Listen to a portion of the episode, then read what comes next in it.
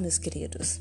Aqui no primeiro episódio do História para não dormir, eu, Monique, do curso Bacharelado em História do Polo de Itaguatinga DF, quero falar um pouquinho para vocês sobre Neiva Chaves Alaia, também conhecida por Tia Neiva. A nossa história quanto à sociedade foi escrita pela ótica masculina, onde as mulheres e seus feitos muitas vezes acabaram sendo ignoradas e o reflexo disso é uma visão machista, limitada e patriarcal na qual a nossa sociedade se estabeleceu. Falecida em 5 de novembro de 1985, Tia Neiva foi uma nordestina, sergipana, nascida em 1925 no município de Propriá, veio ali de uma família classe média. Casou-se muito cedo, aos 18 anos, e ficou viúva também muito cedo, aos 22 anos, com quatro filhos que dela dependiam completamente.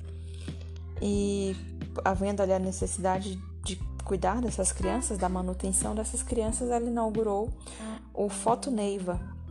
Mas devido à manipulação de produtos químicos, acabou tendo ali um caso, um caso grave de complicações respiratórias que a obrigou a vender o local e na, na época, né, depois dessa venda, ela acabou indo trabalhar numa chácara, mas por ser um trabalho de grande esforço e cansaço físico, ela acabou trocando de ramo, tirou sua carteira de motorista, tornando-se a primeira mulher, olha só que feito já esse, a ter uma carteira de habilitação profissional e a duras penas ela conseguiu comprar ali o seu primeiro caminhão, onde sempre carregava seus filhos na viagem, mas numa viagem para o Nordeste o caminhão dela acabou sendo roubado.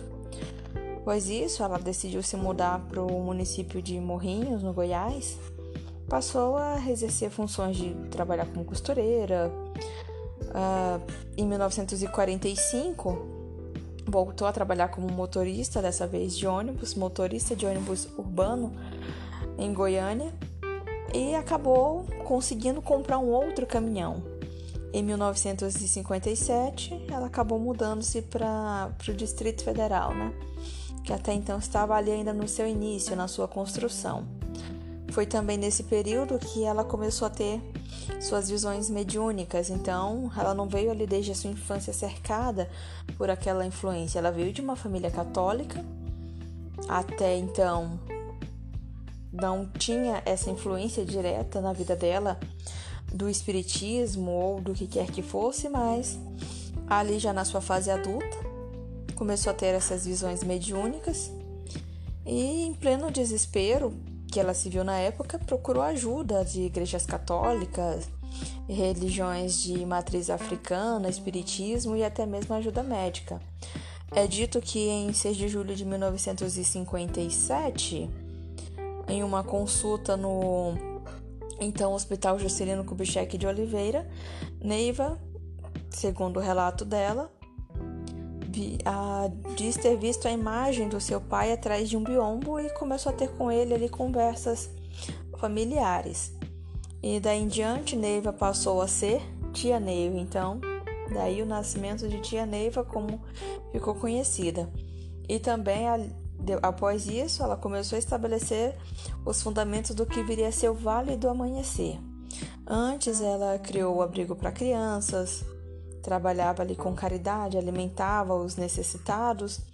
Depois ela, com a Maria de Oliveira, conhecida como Mãe Neném, fundaram a União Espírita Seta Branca, que essa foi a fonte seminal do Vale do Amanhecer, é, sendo uma comunidade espiritualista cristã com sede em Planaltina DF, que hoje conta com mais de 800 mil seguidores e mais de 600 templos em todo o Brasil e em outros países.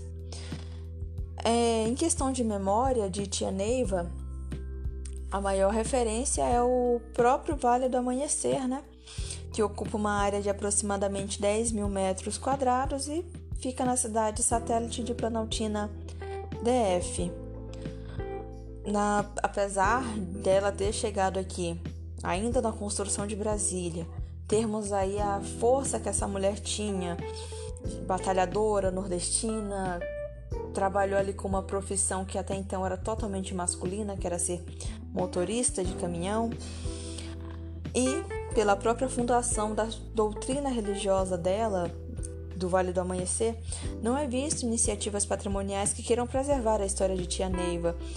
Inclusive, em março de 2016, uma determinação de penhora de 10 blocos da sua ordem, incluindo o seu templo-mãe, onde estão seus acervos, seus escritos e seus áudios, estavam ali nesse processo de, de penhora para pagar uma dívida de linha telefônica, uma dívida telefônica, aliás. E apesar do movimento religioso de Tia Neiva ter sido a primeira manifestação religiosa nascida com a capital federal, nós não vemos o seu nome sendo citado em livros ou até mesmo na história local. É uma história que a gente acha ainda poucas informações. Basicamente, mais quem é voltado ao meio do, do seu fundamento religioso é quem vai ter mais informações ou quem busca mesmo. E acredito que haja essa falha, como sempre, é mais uma mulher que foi e é importante para o país, para a criação da capital, para a forma que a capital se moldou como é, mas acaba caindo no esquecimento. Bem, gente, nós ficamos por aqui com esse primeiro episódio do Histórias para Não Dormir. Não esqueça de compartilhar com seus amigos e até a próxima.